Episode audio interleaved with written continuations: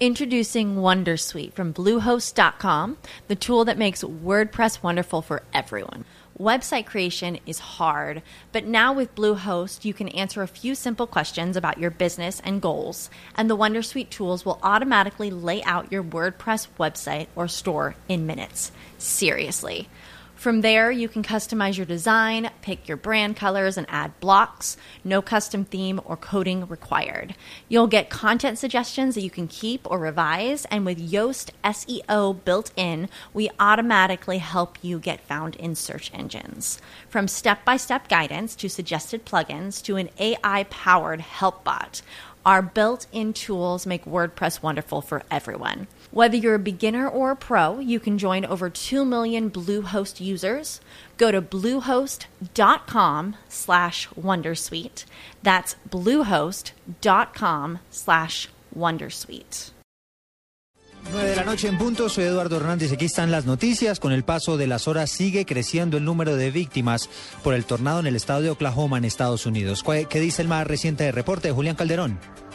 Las cifras oficiales señalan que al menos 51 personas, entre ellas varios niños, murieron debido al fuerte tornado que azotó el área sur de la ciudad de Oklahoma en Estados Unidos. En este momento, por lo menos, dos hospitales están tratando a más de 60 heridos, entre los que también hay varios menores de edad. Los equipos de emergencia continúan buscando a docenas de niños de la escuela elemental Plaza Towers, que quedó seriamente dañada por el tornado. En medio de la devastación en la ciudad, se estima que haya personas atrapadas en los escombros. El tornado afectó los suburbios de Oklahoma y arrasó casas durante un recorrido de 12 kilómetros entre las poblaciones de Newcastle y Moore. El Centro de Previsión de Tormentas de la Administración Nacional Oceánica y Atmosférica estima que se trata de un tornado categoría F4, la segunda más alta en la escala, con vientos de hasta 320 kilómetros por hora. Julián Calderón, Blue Radio. Julián, gracias. 9 de la noche, un minuto durante la posesión del magistrado Álvaro Namen eh, Nargas Vargas, quien hará parte, aparte de la nómina del Consejo de Estado. El presidente Juan Manuel Santos advirtió que la justicia no puede ser un obstáculo para la paz y reconoció que habrá que sacrificar justicia para alcanzarla. Esto fue lo que dijo esta noche desde la Casa de Nariño.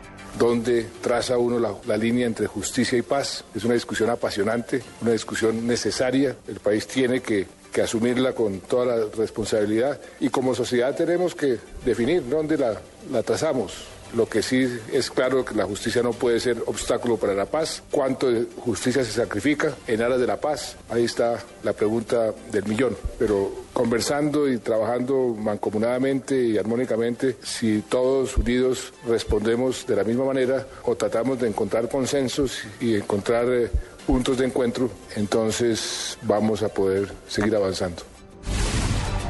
9 de la noche y dos minutos. En las próximas horas, la Fiscalía pedirá medida de aseguramiento en contra del exconcejal Hipólito Moreno, quien recordemos es investigado por su presunta participación en el carrusel de la contratación en Bogotá.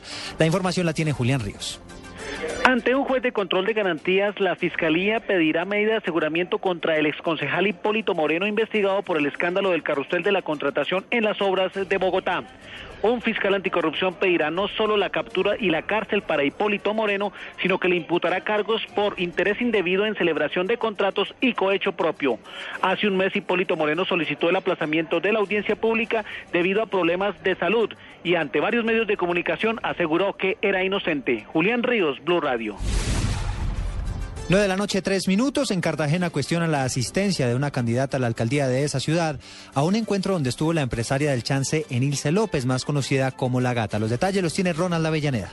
Muchas de las reacciones que se escuchan en Cartagena una vez se conoció la presencia de Enilce López en un evento donde se entregó dinero y algunos electrodomésticos a personal de su agencia de chances, van encaminada hacia el rechazo en la presencia de una de las aspirantes a la alcaldía de la ciudad de Cartagena. Uno de los ciudadanos, bienvenido Jorge Suárez, ¿qué opinión le merece este hecho?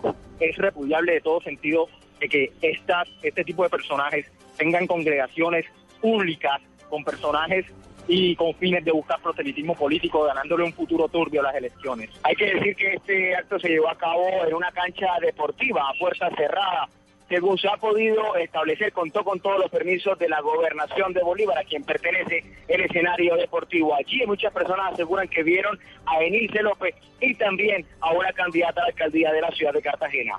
Ronald Avellaneda para Blue Radio. Noticias contra reloj en Blue Radio. 9 de la noche, cuatro minutos. Estamos atentos a que el gobierno de Bolivia promulgó este lunes la ley que permite al presidente Evo Morales buscar un tercer mandato para el periodo 2015-2020 en las elecciones generales del próximo año, después de que tanto el Congreso como el Tribunal Constitucional dieran su validez. Así las cosas, se abre la posibilidad para que el mandatario boliviano permanezca 14 años en el poder.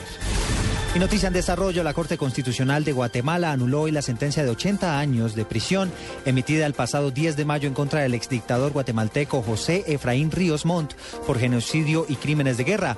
El alto tribunal en ese país ordenó celebrar un nuevo juicio en su contra. 9 de la noche y 5 minutos, sigan con la nube.